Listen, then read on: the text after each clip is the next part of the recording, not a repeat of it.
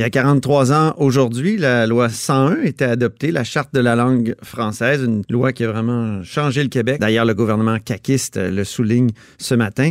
Pour en discuter, je vais rejoindre Martine Tremblay. Bonjour. Bonjour. Martine Tremblay est ancienne chef de cabinet de René Lévesque, ancienne sous-ministre à la culture, aux relations internationales, entre autres.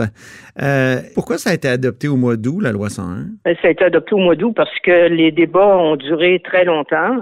Ça a été presque des débats interminables. D'ailleurs, je trouve toujours amusant de voir comment une loi qui a suscité des débats aussi acrimonieux à l'époque euh, est maintenant euh, l'objet d'un vaste consensus aujourd'hui au Québec. Ça veut probablement dire que le ministre Laurent à l'époque avait eu quand même la bonne vision des choses.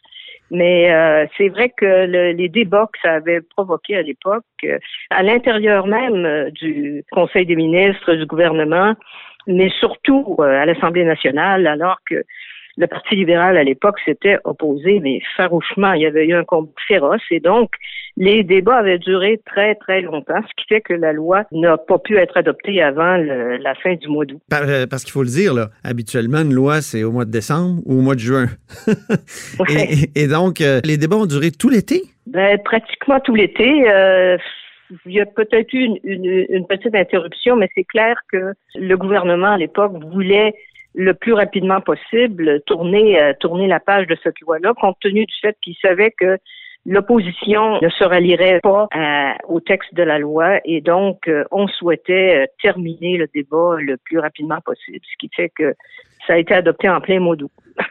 Dans votre livre, Derrière des portes closes, vous, parlez de ces débats-là. Quel genre de débat il y a eu au Conseil des ministres?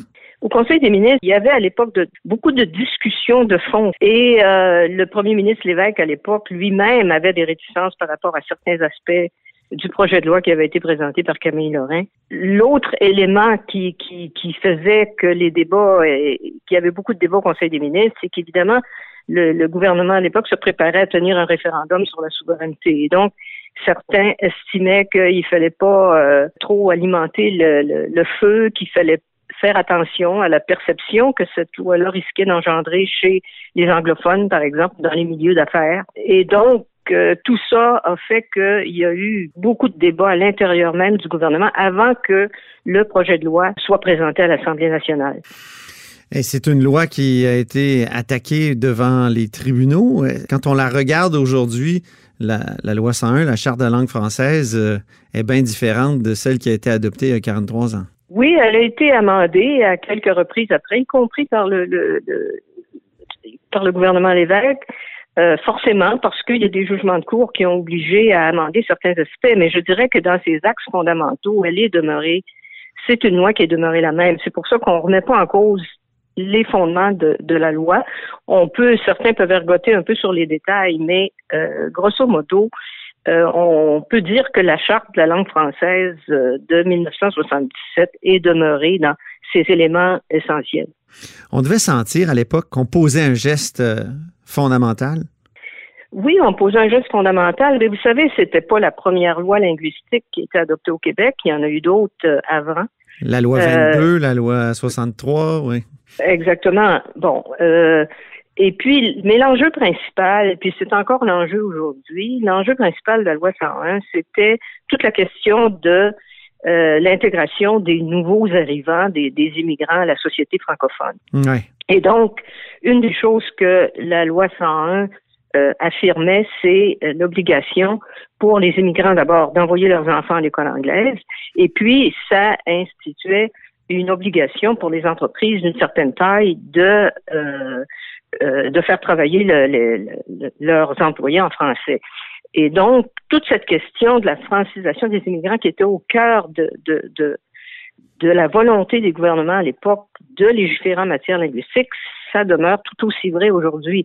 C'est le principal enjeu. Je pense que c'est probablement ce que le, ministre Jolin Barrette avait en tête quand il a écrit son texte publié ce matin. Donc, l'enjeu est resté.